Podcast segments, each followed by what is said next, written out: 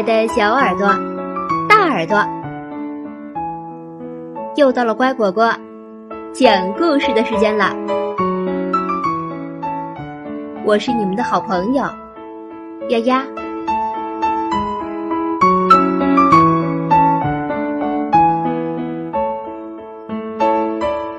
中国神话故事：战争与发明。自古以来，战争跟许多发明都有着千丝万缕的联系，而且往往是战争越残酷，则发明越多。皇帝和蚩尤之间的战争也是这样。战争伊始，装备精良的蚩尤军团跟仓促应战的皇帝军团相比。优势相当明显。尽管皇帝有号令三界鬼神的权威，也确实纠集起一支规模庞大、战将如云的队伍，但是在蚩尤氏族的强大冲击下，屡战屡败。一连被打败九次之后，皇帝一方上至将军。下至小卒，一个个灰头土脸，气势全无。一支没有必胜信念的军队，定会陷入危险境地。这个道理，久经沙场的皇帝当然明白。一定得想个办法，让将士们重新找回自信。皇帝想到了音乐。皇帝是个了不起的作曲家。这一次，他想到了葵。葵是一只独角的野兽，生活在东海的流坡山上。它的长相啊，跟牛类似，但是没有角。虽然只有一只脚，却能自由的行动。每次当他出入大海的时候，必定伴随着风雨。这时他张口怒吼，吼声赛过了雷声。他的眼睛里闪烁着白光，比闪电还要明亮。皇帝看中了葵身上的皮，以一个音乐家敏感的耳朵，皇帝认识到。葵的吼声之所以这样大，就是因为它生着一身好皮。这张皮弹性极大，能把它从喉咙里发出的声音扩大一百倍、一千倍，然后反弹出去，赛过雷声。于是，皇帝派人把葵捉了来。剥下他的皮，蒙了一面鼓。这就是皇帝发明的军鼓。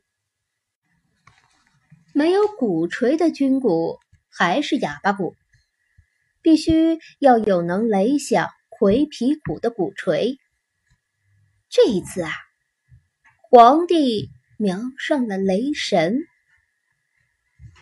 雷神是雷泽的主人，一位。人首龙身的神仙，华胥氏就是在雷泽玩耍的时候，踩上了雷神的脚印后，怀孕生下了伏羲。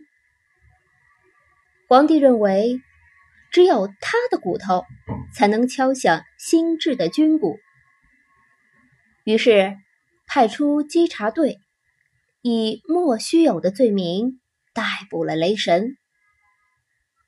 而后又制造了一次意外死亡，杀死雷神，取出了他宝贵的骨头，制成了鼓槌。用雷神骨做成的鼓槌敲击葵皮蒙旧的军鼓，那声音啊，果然震耳欲聋。据说呀，皇帝的军鼓一响。五百里外听起来也好像天空响起了炸雷。皇帝命人把战鼓运到两军阵前，擂鼓九通，山鸣鼓应，天地也为之变色。皇帝军团果然找回了信心，军威大振，喊杀声直逼云霄。蚩尤的部队里啊，虽然不像皇帝那样兵多将广。但也是人才济济，因为英明的领袖都知道，高手之间的较量，说到底还是对人才的争夺。话说，蚩尤的军队里有这样三位高手，他们各自有自己的秘密武器，一个是魑魅，人面兽身。四只脚，一个叫神，也是人面兽身，但只有一只手一只脚；还有一个叫王两，也就是颛顼帝的那个坏孩子，长得像三岁小孩儿，皮肤黑里透红，红眼睛，长耳朵。乌黑油亮的长发，喜欢学人说话。这三个家伙都能发出迷人的声音，让听到者失去神智，昏头昏脑，最终成为受人摆布的木偶。不知不觉中就被人害死了。开始，皇帝的军队大受其害。不但无数兵卒因此丧命，就连许多有名的大神也上过他们的当。因此，一提起他们的名字，大家无不惊恐。这一次，又是皇帝的发明挽救了部队。我们说过呀，皇帝是很高明的音乐家，精通乐理。通过对三个家伙发出的声音进行分析，皇帝找到了他们的弱点。他发现，不管那些声音是多么的夺人心魄，他们都害怕神龙的吼叫。如果神龙的声音盖过了他们的声音，那些声音惑人的威力就会消失。设想。如果千里战场上到处都是深沉的龙吟声，魑魅魍魉就会败阵下去。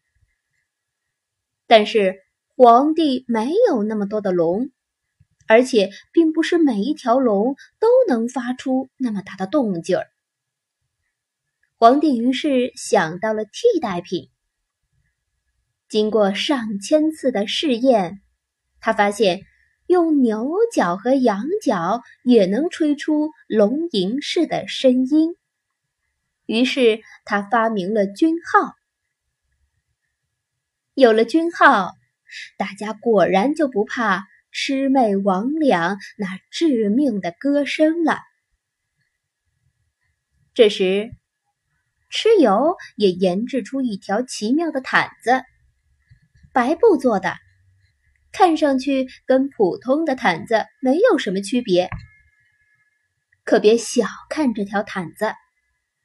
一旦两军阵前双方厮杀在一起，蚩尤便从腰间取下毯子，展开，在空中只一挥，不管当时天空多么晴朗，也不管阳光多么灿烂，会立刻变得云雾弥漫。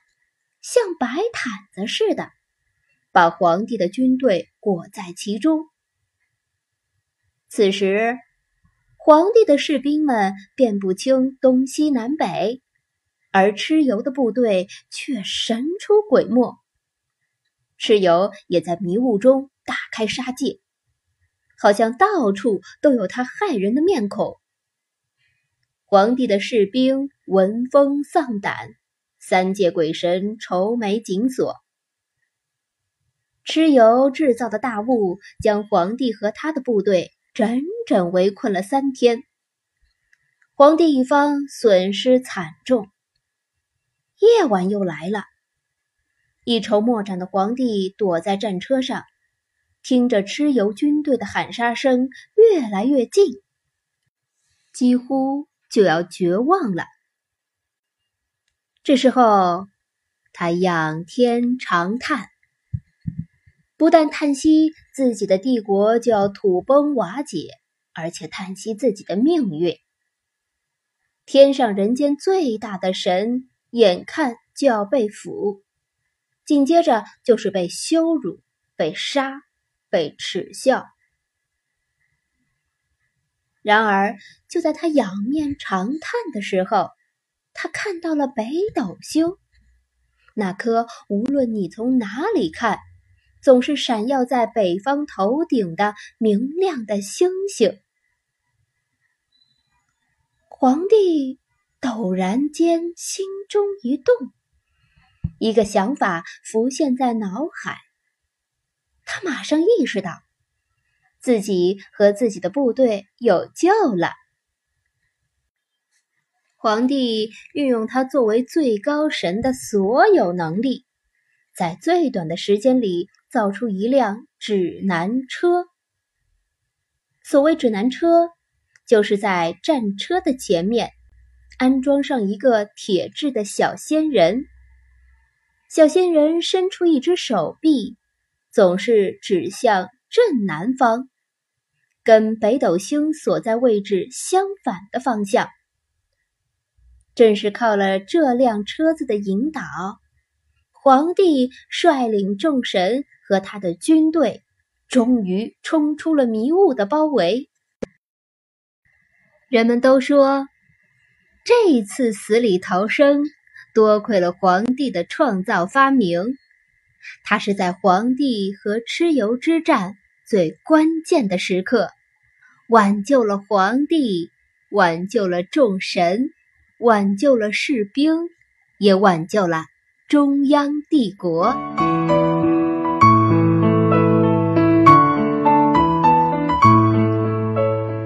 今天的故事就讲到这儿，感谢收听。更多故事，请订阅或收藏。乖果果讲故事，再见了。